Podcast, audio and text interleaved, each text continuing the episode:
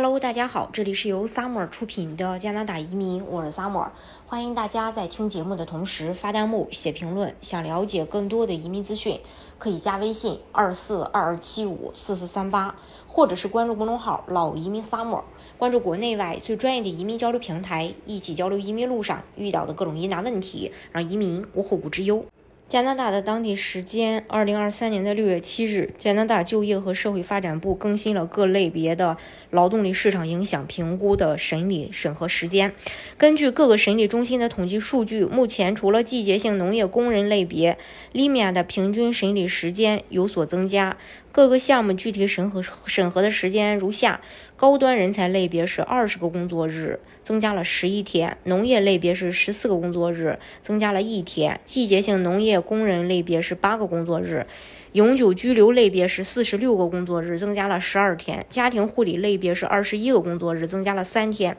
高薪酬类别是四十一个工作日，增加了十天；低薪酬类别是四十九个工作日，增加了十二天。从以上数据啊，其实不难看出，利米亚的审理时间稳中有升。由于加拿大境内护理等类别劳动力短缺，加拿大势必会采取各种措施，为雇主和招包 offer 的申请人提供便利。那有计划的申请人其实需要抓住疫情后经济恢复的机遇，尽快去申请选择加拿大，呃，也是一个明智之举，因为他现在不不仅这个政策宽松，名额多，职位空缺，薪资还稳定。加拿大还为新移民提供了定居服务，来帮助新移民去融入这个社会。通过雇主担保申请劳动力市场评估来获得加拿大工作签证，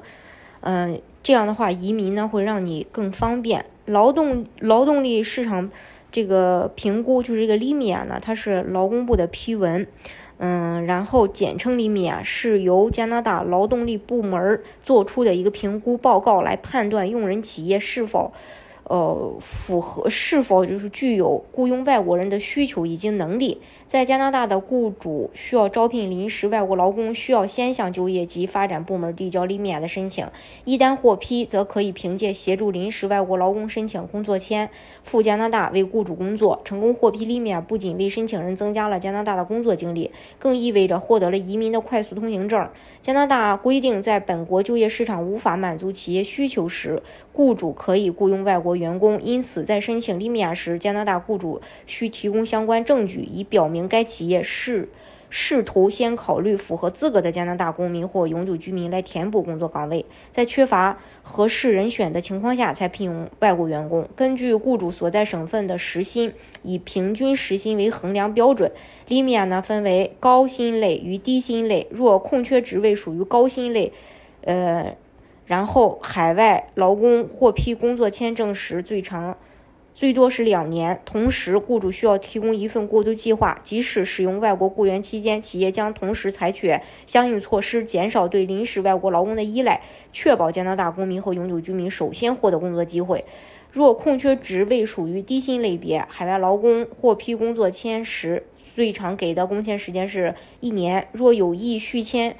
需要重新申请利米亚，在这种情况下，雇主无需提供过渡计划，但在雇佣在这个企业雇佣超过十个以上员工时，只可有百分之十低薪类别的临时外国劳工，而且雇主需要对低薪类别的临时海外劳工提供正式的雇佣合同、往返的交通费用、安全住所、工呃这个工作安全保障还有健康保险。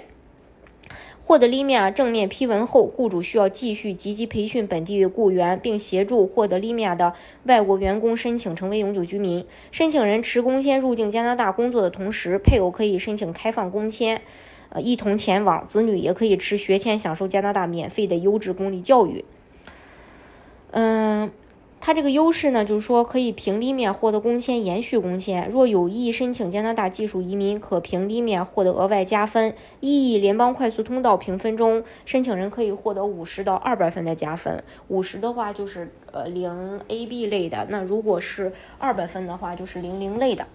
嗯，然后它不需要高高昂的资产和资金要求，费用也比较低，呃，能增强个人资质，获得加拿大工作经验，也是一人申请全家移民。未成年子女可以享有加拿大先进的国际化教育及免费医疗。这样的话也能提前适应加拿大的生活，更容易融入本地的一个文化。这是关于这一点。大家如果想具体去了解加拿大的移民政策的话，可以加微信二四二二七五四四三八，或者是关注公众号“老移民 summer”，关注国内外最专业的移民交流平台，一起交流移民路上遇到的各种疑难问题，让移民无后顾之忧。